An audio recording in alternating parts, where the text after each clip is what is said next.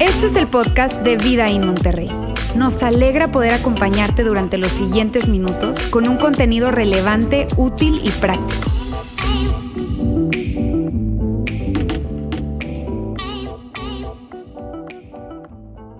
Hola, hola, muy buenos días, ¿cómo están? Bien, bien, bien. Muchísimas, muchísimas gracias por acompañarnos un domingo más. Eh, me llamo Fernando, me pueden decir Fer. Este, y estoy muy emocionado de estar con ustedes este domingo. Si es la primera vez que estás con nosotros, muchas gracias por aceptar esa invitación. Quizás venías así con nervios o con dudas de a dónde estoy yendo y a dónde me están llevando, pero espero que el día de hoy pueda salir con algo útil, práctico y con un mensaje que, que nos anime a dar pasos en lo que Fanny justo estaba platicando, que es inspirarnos a seguir a Jesús. Así que gracias de verdad por estar con nosotros un domingo más. De verdad, muchísimas gracias. Si tú te estás conectando a través de nuestra transmisión en línea, en nuestro canal de YouTube, en nuestro canal de podcast, gracias también de verdad por conectarte. De verdad, de verdad, muchísimas, muchísimas gracias. Miren, hoy me siento muy emocionado por lo que vamos a estar platicando. Les anticipo, me voy a ir un poco rápido con los temas porque quisiera que hagamos una recapitulación de lo que hemos visto las últimas dos semanas y al mismo tiempo ver lo que hoy eh, nos podemos llevar. ¿Estamos listos? Sí, miren. Estamos hoy arrancando, o más bien continuando, esta tercera parte de la serie que hemos llamado La bendición, recibiendo algo que puede cambiarlo todo. Y mira, sin que yo te lo tenga que indicar, yo creo que todos cuando leemos la palabra bendición, cierto que tiene una connotación religiosa. ¿Verdad que sí? Cierto que todos cuando vemos la bendición, lo primero que hacemos quizás inconscientemente es conectarlo con algo religioso, con algo que tiene que ver con la iglesia, con algo que tiene que ver con algo místico, que tiene que ver con la fe, que tiene que ver con Dios, pero generalmente asociamos la palabra bendición con algo eh, religioso. Y estas últimas dos semanas hemos platicado a qué nos estamos refiriendo cuando hablamos de la bendición. Y hemos dicho que es recibir algo. La bendición nos estamos eh, refiriendo a que tú y yo podemos recibir algo. ¿Ok? Y no quiero asumir que todos sabemos a lo que me estoy refiriendo. Así que si tú no has estado con nosotros las últimas dos semanas, quiero invitarte a que puedas escuchar los mensajes porque vamos a continuar con esta secuencia. Lo puedes hacer a través de nuestra página vidain.org barra diagonal mensajes. Por favor, si no has tenido la oportunidad de escuchar las primeras dos partes, te lo, te lo mega recomiendo porque hoy vamos a continuar construyendo sobre lo que ya tuvimos. ¿ok? Entonces, te repito, hemos dicho que la bendición es recibir algo y hacíamos una distinción importante, que es recibir algo de alguien en particular. Hemos hablado de una figura muy particular que puede que llegue a causarnos tensión, dependiendo cómo haya sido nuestra relación, pero decimos que cuando la bendición viene de nuestros padres, específicamente de nuestro papá, tiene un peso diferente. Y hemos estado explorando estas últimas dos semanas cuáles son esas implicaciones. Y lo veíamos a través de una observación que dijo el, doctor John Trent, quien ha tenido más de 30 años trabajando con familias y parejas, y él hizo una observación y la veíamos. Decía, sin importar tu edad, esto aplica para todos, la aprobación de tus padres afecta cómo te percibes a ti mismo y tu habilidad de transferir esa aprobación a tus hijos, a tu pareja y a tus amigos.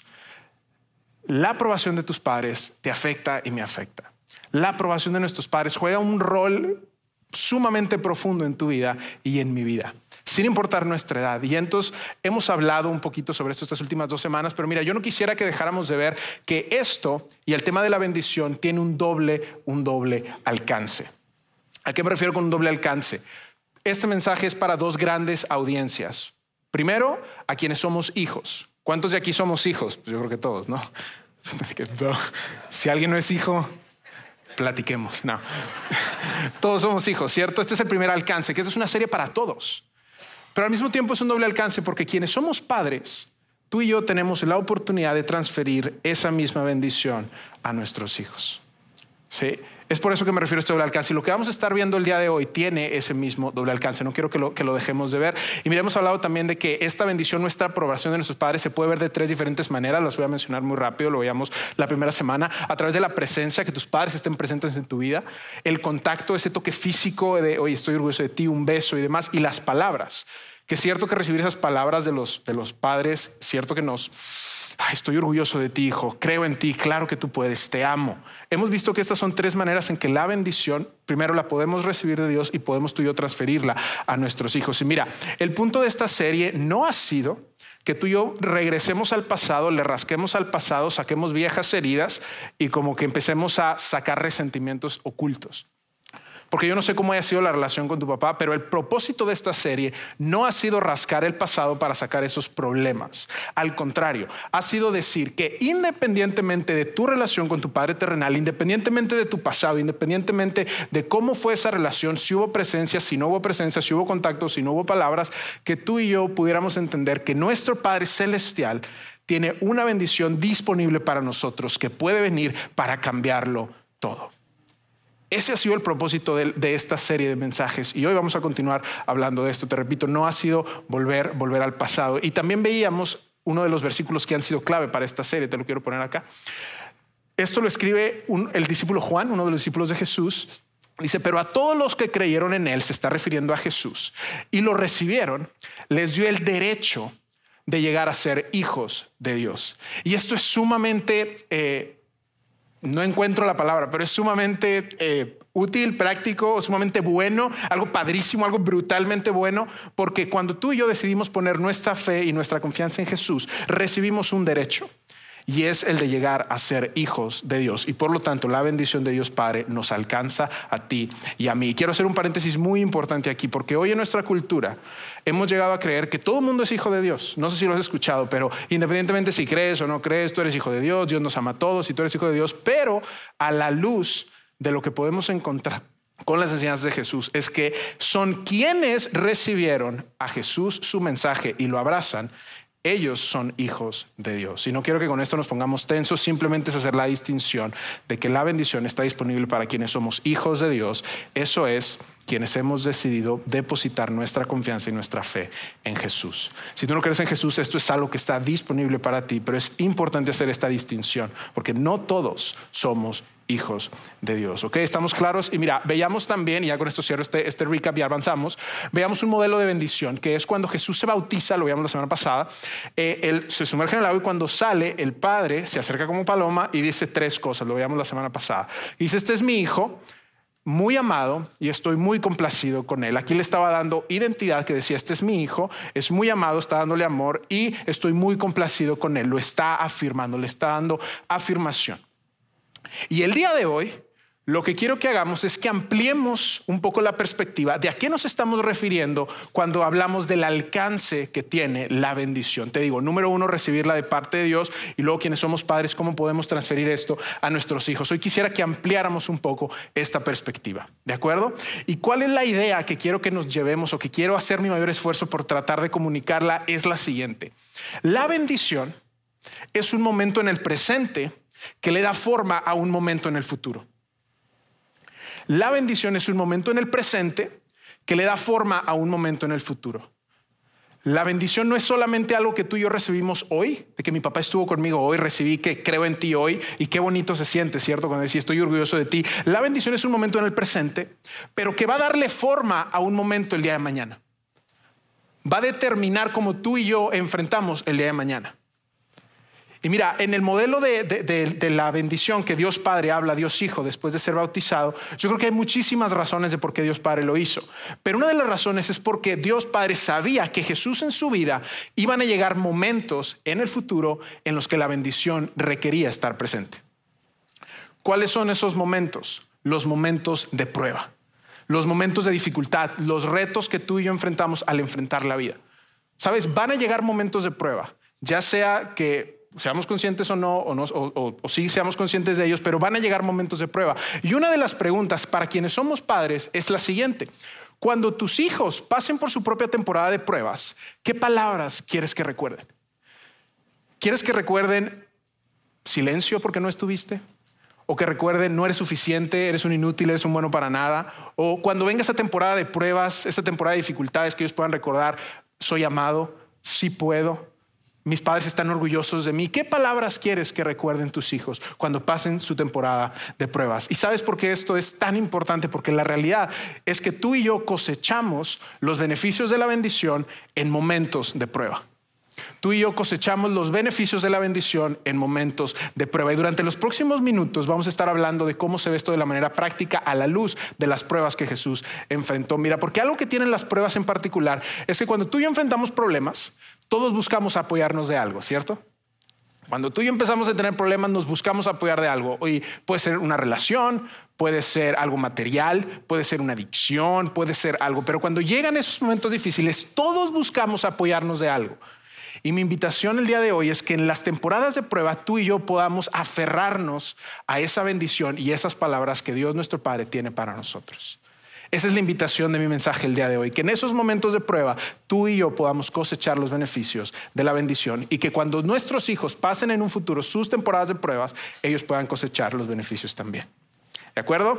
Así que mira, vamos a recapitular dónde estamos hoy. Cerramos Mateo 3, que es, sabes, ese momento donde Jesús se bautiza. Y luego en Mateo 4, luego, luego, Jesús entra a una temporada de prueba. De hecho, cuando la Biblia se escribió originalmente, no estaba dividida en capítulos y versículos. Tú sabes, estaba escrita todo como, como un documento. Y los capítulos y versículos se agregaron después para ayudarnos a ti y a mí a navegarla. Pero entonces es muy interesante porque tú y yo podemos ver esto como la continuación de la historia. Así que hoy vamos a arrancar o continuar la historia donde Jesús termina de ser bautizado y entonces así es como arranca Mateo 4. ¿Estamos listos? Vamos a ver entonces qué es lo que se nos narra. Fue entonces Jesús llevado al desierto por el Espíritu. Entonces Jesús fue llevado por el Espíritu al desierto para ser tentado por el diablo. Y es muy interesante, ¿quién llevó a Jesús al desierto? El Espíritu, aquí se está refiriendo al Espíritu Santo, el Espíritu de Dios, no fue el diablo. Y no sé si para ti esto es muy interesante, pero fue Dios quien guió a Jesús a una temporada de prueba. Qué raro, ¿no? Dios, ¿por qué estás guiando a Jesús a una temporada de prueba? Y mira, aquí hay mucho debate entre, entre, expertos y demás, pero una de las razones que tiene más peso es que Dios guió a Jesús a una temporada de prueba, porque las pruebas nos forman, nos moldean, pero al mismo tiempo porque eso demostraba la humanidad de Jesús. De que si Jesús iba a morir por ti, iba a morir por mí, Él necesitaba experimentar pruebas. Él necesitaba ser tentado en lo que tú y yo somos tentados. Él tenía que enfrentar las mismas dificultades. No había trato especial para Jesús. Jesús no era fichita con trato especial. Él tenía que también pasar las pruebas que tú y yo enfrentamos. Y es súper interesante cómo es Dios quien lo guía hacia allá. Es Dios quien lo guía a enfrentar pruebas. Y vamos a ver cómo continúa la historia. Dice, después de ayunar, esto es no consumir alimento, 40 días y 40 noches tuvo hambre. Perrísima observación, Mateo. No, wow. Este yo creo que es uno de los versículos más obvios de toda la Biblia. Si tú no crees en la Biblia, Aquí es uno de los versículos más obvios. No, gracias por la observación, Mateo, perrísimo. Pero mira, Jesús habló, y esto probablemente lo has escuchado antes, Jesús habló que tú y yo tenemos un enemigo, ¿cierto? Hay un enemigo, el diablo, que su objetivo principal es alejarnos a ti y a mí de Dios, alejarnos de esta bendición de la que estamos hablando. Entonces, es muy interesante porque es en este momento donde se nos introduce al enemigo, donde se nos introduce al diablo y que Él busca separarnos. Y es muy, muy, muy interesante porque cuando es cuando aparece el enemigo. Esta es una estrategia que Él busca utilizar para Jesús, pero también aplica para ti y aplica para mí, que no podemos dejar de verlo. El enemigo aparece cuando estás cansado, hambriento, aislado, agotado o atemorizado. Ahí es cuando el enemigo aparece. Mira, si tú eres un poquito como yo, mis mejores decisiones yo no las tomo cuando estoy cansado, cuando tengo hambre, ¿Sabes? Ir al súper cuando tienes hambre, terrible. Cuando me siento aislado, me siento solo. Cuando estoy agotado, irritado, drenado o cuando tengo miedo. ¿Cierto que las mejores decisiones no las tomamos en esos momentos? Estos momentos reflejan nuestro momento de mayor vulnerabilidad. Y es ese momento donde el enemigo ataca, donde el tentador llega, donde entonces cuando Jesús está solo en el desierto, después de 40 días, cansado y con hambre, es ahí cuando entra. Y con esto no estoy diciendo de que, Fer, no me puedo cansar. No, sí te puedes cansar. Oye, no puedo tener hambre. No, sí, pero es entender que nuestro momento de mayor vulnerabilidad es cuando vamos a ser atacados. Pero recordemos que Dios también preparó una bendición que es un momento en el presente que le va a dar forma a ese momento en el futuro que para Jesús estaba llegando. Así que yo me imagino la historia y el enemigo espera, ¿no? Espera. Pasan cinco días, Jesús ayunando, todavía no. Pasan diez días, mm, ya como que le está sonando la tripa, pero todavía no. Pasan 20 días, 25 días, 30 días y el enemigo está esperando. Todavía no, todavía no, todavía no, todavía, todavía, todavía no tiene hambre, todavía no tiene hambre, ok. Pero cuando llegan 40 días, dice, ahora sí, ya sonó la tripa, ya bostezó porque está cansado. Este es el momento. Y mira, quienes conocen la historia saben que hay tres tentaciones principales, ¿cierto? Si, tú creciste en la iglesia, tú sabes que hay tres grandes tentaciones. Pero lo que hoy quiero que veamos al navegar a través de estas tres tentaciones, te repito, es ver cuáles son las implicaciones del modelo que Jesús nos enseña, pero al mismo tiempo verlas de que hay tentaciones dentro de esas tentaciones. Dentro de esas tres tentaciones hay tres tentaciones ahí ocultas o hay muchas tentaciones ocultas que aparecen como si fueran tentáculos, donde están tratando de atrapar a Jesús por un lado, por otro lado, por otro lado, por otro lado, por otro lado. Y entonces Jesús nos va a modelar y enseñar cómo tú y yo podemos navegarlas. ¿Con qué? Con la bendición que la había recibido. Es sumamente interesante y estoy muy emocionado por lo que vamos a ver a continuación. Así que vamos de lleno. Entonces vamos a ver cómo continúa la historia. El tentador se acercó y le propuso una propuesta. Si eres el Hijo de Dios, arranca. Jesús, no estoy seguro de que seas el Hijo de Dios. Si eres el Hijo de Dios, y mira, es muy interesante porque están tan bien pensadas estas tentaciones, y las tentaciones atacan una necesidad y levantan dudas. Las tentaciones atacan una necesidad y levantan dudas. ¿Para qué? Para alejarnos de Dios. No quiero que dejemos de ver eso. Entonces él dice, si eres el Hijo de Dios, Jesús, yo no estoy convencido, si eres el Hijo de Dios, vamos a ver cómo continúa, ordena estas piedras que se conviertan en pan. Tienes hambre y como un Hijo de Dios va a andar aquí de muerto de hambre en el desierto. Si eres el Hijo de Dios, si eres quien tú dices ser Jesús, convierte las piedras. Dice, si tú eres realmente quien dices ser, ordena estas piedras que se conviertan en pan. ¿Cuál era la necesidad? La necesidad era el hambre, una necesidad física, pero la duda era, Jesús, yo no estoy seguro de que seas el Hijo de Dios. Yo no estoy seguro. Lo que él busca hacer es hacer que Jesús dude de quién es. Y entonces, ¿cómo responde Jesús? Jesús respondió, escrito está, no solo de pan vive el hombre, sino de toda palabra que sale de la boca de Dios. Y la pregunta es, hace 40 días, si nos vamos atrás 40 días, ¿qué palabras habían salido de la boca de Dios? Te lo quiero poner acá. Este es mi hijo amado. Estoy muy complacido con él. ¿Ves cómo la duda que llegó? Jesús, no estoy convencido de quién seas. Jesús dice, pero hace 40 días mi padre dijo quién era. La bendición en este momento presente le está dando forma a un momento en el futuro. ¿A qué se está refiriendo? Este es mi hijo, le estaba dotando a Jesús de identidad. Identidad. Está diciendo, diablo, yo no tengo que demostrar quién soy porque yo sé quién soy. Yo sé quién soy, yo sé quién mi padre dijo que soy. Y mira, yo no conozco tu historia, yo no conozco tu pasado, lo que sí sé es que tú y yo, cuando decidimos seguir a Jesús, constantemente vamos a vivir bombardeados por pensamientos, por palabras muy similares a esta de que si tú eres hijo de Dios, entonces debes vivir así. Si tú eres hijo de Dios, tienes que entonces tener esto. Si tú eres hijo de Dios, demuéstrame que eres un hijo de Dios y vamos a sentirnos muchísimas veces presionados a demostrar que somos hijos de Dios para que entonces Dios nos ame o Dios nos apruebe. Porque, te repito, el diablo lo que está haciendo es levantar dudas en tu vida y en mi vida de que no somos hijos de Dios. Yo no sé cuál sea tu pasado, porque quizás tú en tu pasado tuviste mucho silencio y es muy difícil ahora asociar que tú tienes un Padre en el cielo que está pendiente de ti. En mi caso, yo lo he platicado aquí eh, en, momentos anteriores, la relación con mi papá fue de, de muchísimo silencio, muchísimo silencio, porque cuando éramos niños ellos se separan y yo crecí con un papá ausente. Y para mí era tan difícil conectar. ¿Cómo puede haber un padre en el cielo que me llame su hijo cuando a mi padre terrenal parece no importarle. Y para mí era tan difícil conectar mi pasado, pero ¿sabes cuál es el problema? Que a veces conectamos o vemos a Dios con el filtro de nuestro Padre terrenal. Y lo que Jesús le está diciendo es lo siguiente, yo sé quién Dios dice que soy. Yo sé quién Dios dice que soy. Y en mi vida la manera en que yo pude entender esto y abrazar esto fue entendiendo el primer versículo que te puse, que cuando tú y yo decidimos poner nuestra fe y nuestra confianza en Jesús, tenemos el derecho de llamar, de ser llamados hijos de Dios. Te lo quiero poner de esta manera. Es una declaración que yo he escrito que es, he creído y he recibido a Jesús, así que soy un hijo de Dios. Quizás tú necesitas recordar esto el día de hoy, porque quizás esta semana dices, yo no estoy seguro de que entonces pueda ser hijo de Dios, yo no estoy seguro de que entonces hay algo disponible para mí, yo no estoy seguro, ¿por qué? Porque la relación con mi papá no me modeló eso mucho silencio, hubo maltrato, no hubo nada, nada bueno. Así que yo no creo que tenga un Padre en el cielo que me ama. La primera eh, parte de la bendición es que tú y yo cuando creemos en Jesús, somos llamados hijos de Dios. Y mira, si hubiera un marcador ahí en el desierto, yo creo que Jesús 1, diablo 0. ¿Estamos de acuerdo? Jesús 1, diablo 0. Y el diablo dice, bueno, es el primer round, estamos calentando, está, está cansado todavía, todavía no come nada, así que voy a lanzar otra tentación, voy a seguir atacando, voy a seguir atacando. Vamos a ver cuál es esa segunda tentación que el diablo le arroja a Jesús. Vamos a continuar la historia. Después el diablo lo llevó a la santa ciudad, a Jerusalén, al punto más alto del templo, el templo de Jerusalén, un lugar icónico en esa época, y lo lleva al punto más alto y le dijo, si eres el Hijo de Dios, ¿ves cómo otra vez está atacando la duda? ¿Ves cómo otra vez, si eres el Hijo de Dios, perro, si eres el Hijo de Dios, tírate. Pues las escrituras dicen, Él ordenará a sus ángeles, le está citando lo que Dios había dicho.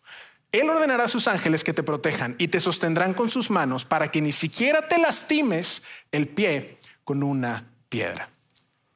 ¿Cuál es la tentación aquí? Que se tire, que no se tire, que se suba, que no se suba. Mira, hay tres palabras que él utiliza aquí. Lastimes el pie con una piedra. Y esto es fascinante, fascinante. Porque lo que el diablo le está diciendo es, Jesús, yo sé a qué has venido. Yo sé por qué estás aquí. Yo sé por qué estás aquí.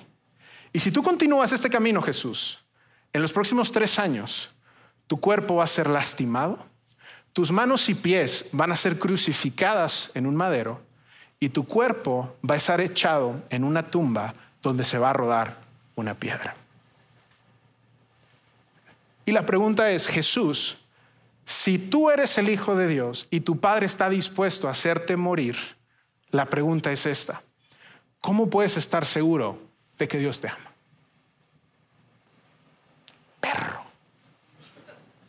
¿Cómo puedes estar seguro, Jesús, de que Dios te ama? Tírate y demuéstrame que Dios se preocupa por ti. Y sabes, esto para muchos de nosotros probablemente es una pregunta con la que luchamos constantemente. ¿Será que Dios me ama? ¿Será que a Dios le importa? Y te repito, muchas veces vemos a Dios con el filtro de nuestro Padre terrenal. Y si, hubo golpes, si hubo violencia, si hubo abuso, si no hubo amor al contacto, hubo, hubo, un, espíritu frío, es difícil pensar, ¿cómo puedo estar seguro de que Dios me ama? ¿Cómo?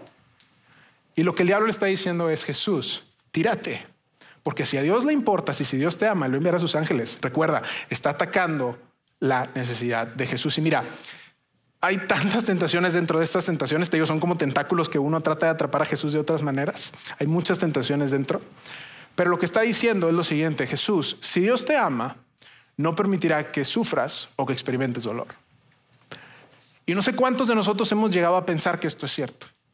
No sé cuántos de nosotros hemos llegado a pensar que si sufro, que si experimento dolor, que si tengo pérdida, que si un familiar muere, que si tengo enfermedad, que si entonces no toda mi vida es color de rosa todo el tiempo, entonces Dios no me ama. Y entonces estoy haciendo algo mal y tengo que hacer algo para que entonces Dios me ame. No sé cuántas veces en tu vida te has encontrado pensando de esa manera que si la vida no va como yo pensaba, que si la vida no o el proyecto no sale como yo quiero, o estoy sufriendo, o me duele, eso significa que Dios no me ama, lo que Jesús está diciendo. Y mira, no, no quiero minimizar tu sufrimiento, no quiero minimizar el sufrimiento porque en mi vida yo he experimentado sufrimiento, he experimentado dolor. Y sé que en esos momentos dudamos de Dios, dudamos de su amor. Dios, si quieres estás, te importa, y no quiero minimizarlo. Lo que quiero es que tú y yo podamos ver más allá y ver el ataque detrás. El enemigo, el tentador, lo que está haciendo es lo siguiente. Está atacando nuestra necesidad emocional de seguridad y de amor. Si Dios realmente te ama, entonces tu vida no va a tener problemas. Es lo que nos dice la tentación. Y si estás experimentando un problema, significa que estás lejos, que tienes que hacer algo, que quizás tienes que dar, ¿sabes? Y así algunas iglesias utilizan y manipulan porque están atacando una necesidad emocional de seguridad y amor. ¿Y sabes cuál es el peligro de esto? Que cuando tú y yo empezamos a dudar del amor de Dios, empezamos a dudar también de su carácter.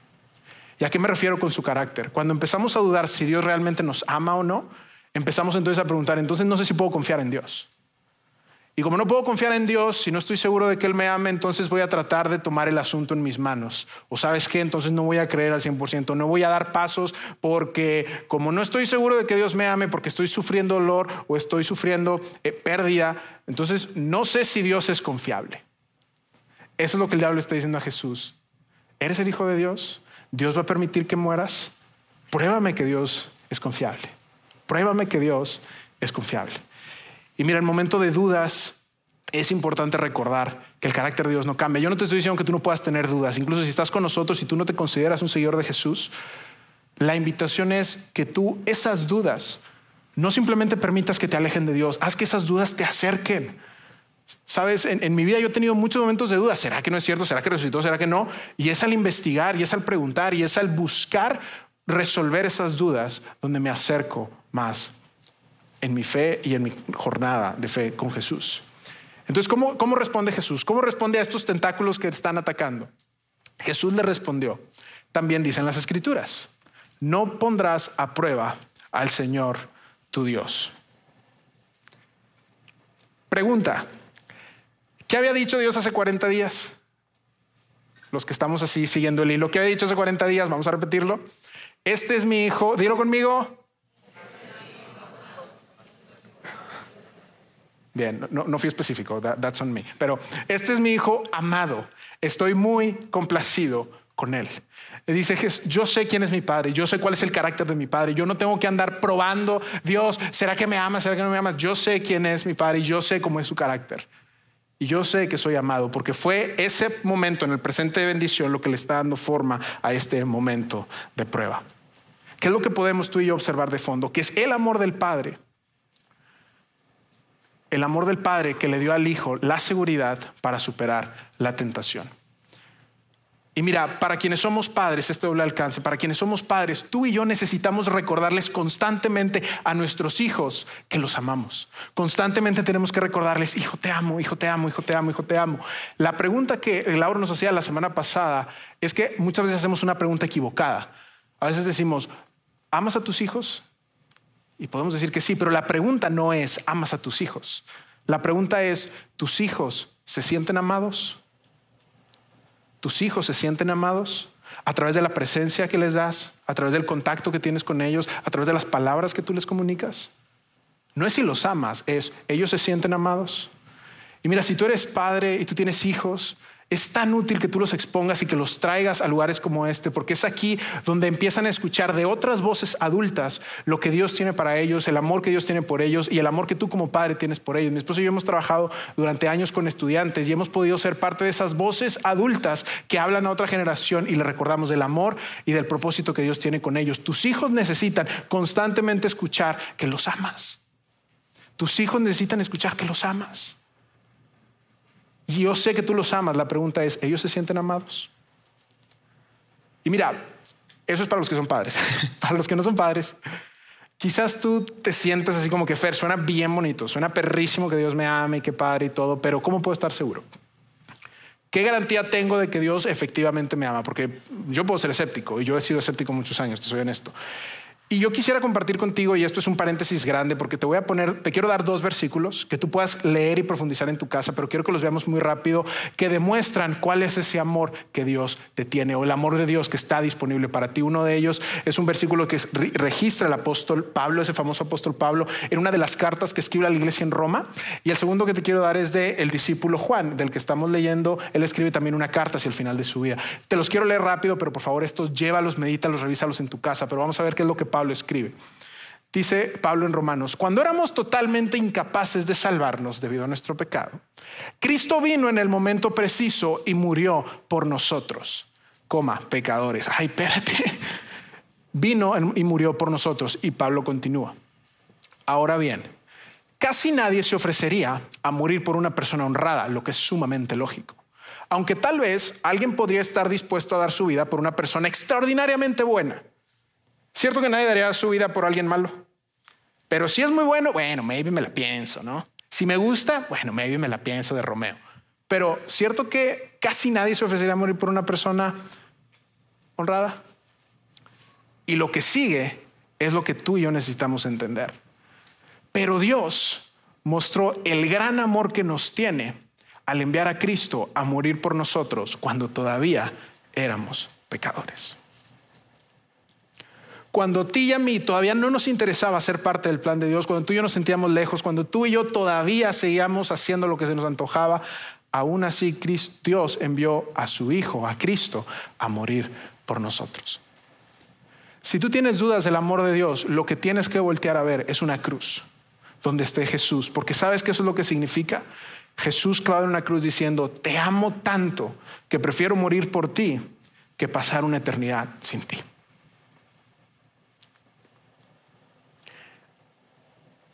El amor de Dios, cuando tú lo dimensionas, es algo que, que no te deja igual. Porque cuando eres consciente de quién eres, quién es Él y lo que Él ha hecho, no, no, no quedas igual. Y Juan, en una de sus cartas, nos relata lo siguiente. Fíjense qué gran amor nos ha dado el Padre, que se nos llame hijos de Dios. Ese derecho al que tú y yo podemos acceder cuando confiamos en Jesús. Fíjense qué gran amor nos ha dado el Padre. Y mira, esos dos, llévatelos a tu casa, medítalos, investigalos, lee lo que hay antes, lo que hay después, porque son sumamente útiles. En este momento regresamos a la historia de Jesús. El enemigo, cero, Jesús, dos. Dos tentaciones que trajo y que utilizó lo que su padre había hablado 40 días atrás para hacerlo enfrentar una temporada de pruebas. Y tú quisieras pensar, bueno, el diablo ya empacó sus maletas y se rindió porque no va a poder con Jesús. ¿Qué crees? El diablo tiene una fichita todavía atrás en la bolsa y dice, ok, voy a lanzar una tentación en la que, si te soy honesto, esta es en la que yo muy probablemente hubiera caído. Y si te conozco a ti, tú también hubieras caído en esta, si te soy muy honesto. Pero vamos a ver qué fue lo que sucedió. ¿Estamos? ¿Estamos? ¿Estamos? ¿Estamos? Let's go. Continúa la historia. De nuevo, el diablo lo llevó a una montaña muy alta. Allí le mostró todos los reinos del mundo y su esplendor y le dijo, todo esto te daré si te postras y me adoras. ¿Dónde está la, tentación aquí? ¿Te postras y me adoras? Yo no creo, yo creo que eso hubiera sido muy fácil para Jesús, ¿por qué te voy a adorar a ti? La bendición yo creo que está, todos los reinos del mundo te daré. Lo que el diablo le está diciendo a Jesús, y te digo, están tan bien pensadas estas cosas que dices, diablo, perro, ¿cómo lo piensas así?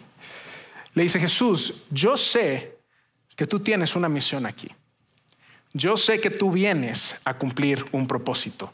Yo sé que tú vienes a rescatar lo que se había perdido. Yo sé que tú vienes a redimir al mundo y restaurar una conexión buena con el Padre, con Dios. Yo sé cuál es tu misión aquí, Jesús. Yo sé cuál es tu misión aquí. Y recuerda, y esto es tan profundo, esto cuando yo estaba preparando el mensaje me cayó este, este, este 20 y fue como que... Perdón.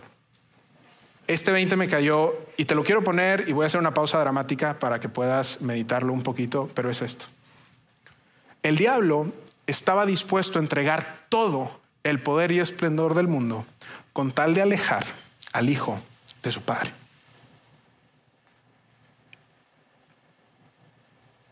Esta es mi pausa aromática. Pero te lo quiero repetir. El diablo estaba dispuesto a entregar todo.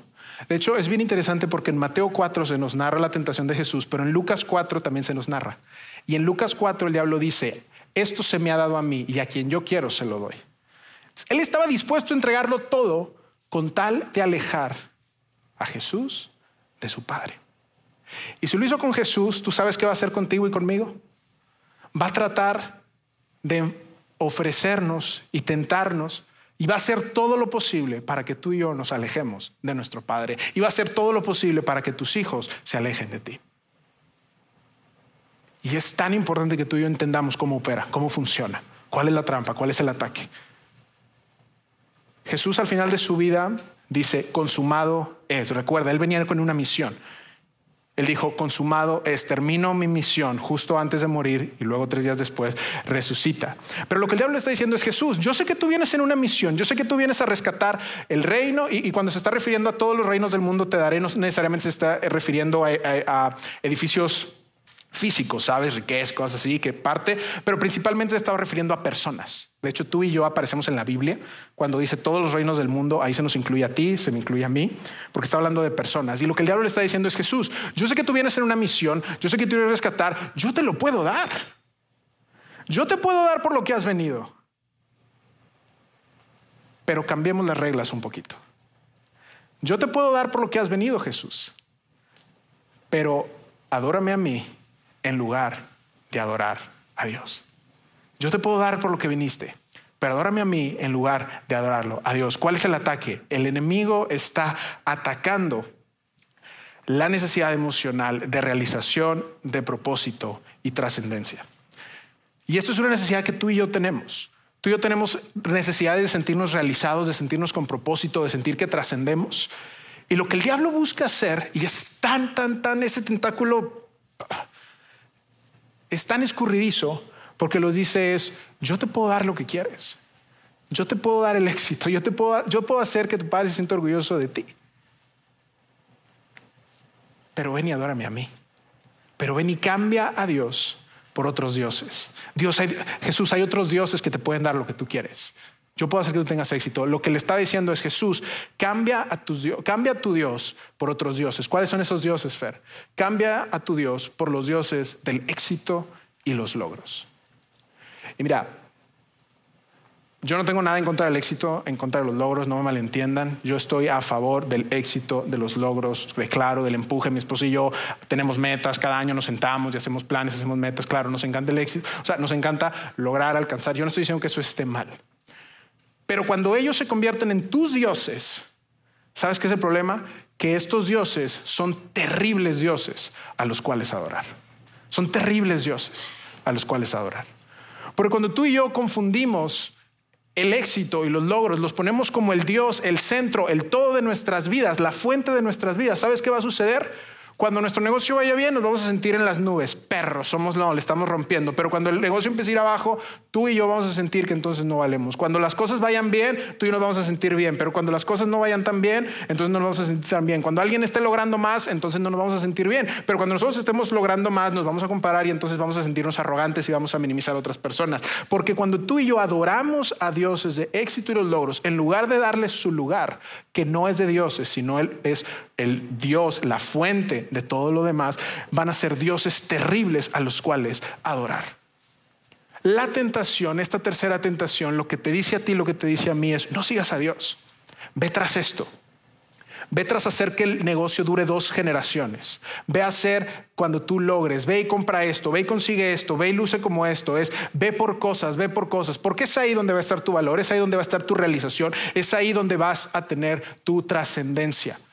Pero amigos, ¿Cómo responde Jesús? ¿Cómo responde Jesús? Te lo voy a dejar de tarea para que tú lo veas en tu casa. Lo que yo quiero mostrarte es regresar a los 40 días atrás y recordar cuál es la bendición. Y con esto me voy a acercar al final de nuestro mensaje. Este es mi Hijo amado y estoy muy complacido con él. Y mira, si pudiéramos ver una línea del tiempo de la vida de Jesús, cuando Jesús recibe este, estas palabras, desde el punto de vista de su ministerio, tú sabes, el, predicar del reino de Dios, el sanar personas, el levantar de los muertos, el, alimentar, hacer milagros, Jesús no había hecho nada de eso. Jesús recibe esto cuando no había hecho nada público en su ministerio, no había hecho milagros, no había sanado a nadie, nadie lo conocía fuera de la ciudad de donde él vivía, nadie, nadie, nadie. Pero es en ese momento cuando Dios le dice, estoy complacido contigo. En otras palabras, Jesús, no tienes que demostrar que eres capaz de hacer lo que te mandé a hacer para que esté complacido contigo. Antes de que Jesús hiciera algo, el Padre ya estaba complacido con él. Entonces lo que Jesús hizo no era para ganar el orgullo de su Padre, era porque Dios estaba complacido con él, que entonces Jesús tuvo esa convicción y avanzó. ¿Ves cómo cuando el diablo hace que invirtamos los papeles de las cosas es tan peligroso y es tan tóxico? Y lo que tú y yo, quienes somos padres, repito, lo que tú y yo necesitamos recordarles a nuestros hijos una y otra y otra y otra y otra vez es lo siguiente. Te amaré siempre y para siempre, sin importar qué. Tú necesitas decirles a tus hijos, te amaré siempre y para siempre, sin importar qué. Sin importar qué. Sin importar lo que suceda, sin importar si pasa, si no pasa, si lo logras, si no lo logras, sin importar qué, te voy a amar. Sin importar qué, sin importar qué. Te comenté hace un momento que mi esposo y yo hemos estado trabajando años con estudiantes y ¿sabes cuál es la enorme presión que nuestra generación está viviendo y está enfrentando? ¿Sabes cuál es esa enorme presión? Te lo quiero resumir con una frase solamente, que es esta. Si no logro, ponle lo que tú quieras, seré un fracaso. Si no logro verme como ella, si no logro tener lo que él tiene, si no logro entrar a esa universidad, si no logro que mis redes sociales se vean así, si no logro tener esos viajes, si no logro tener ese estilo de vida, si no logro entonces esto, ponle lo que tú quieras, si no logro alcanzar el éxito, alcanzar algo, sería un fracaso. Y esa es una mentira tan permeada que tú y yo necesitamos recordarles a nuestros hijos constantemente que sin importar tus errores, sin importar tus aciertos, sin importar si fracasas, si tienes éxito, lo que te haga que, que tengas éxito no hace que yo esté complacido contigo. Porque muchas veces llegamos a confundir que hasta que no logren, entonces no merecemos. Y cuando eso lo traemos a nuestra relación con Dios, sentimos que entonces cuando me porto bien, cuando voy los domingos a la iglesia, cuando sirvo, cuando entonces leo mi Biblia, cuando oro todos los días, cuando ayuno, entonces Dios va a estar complacido conmigo.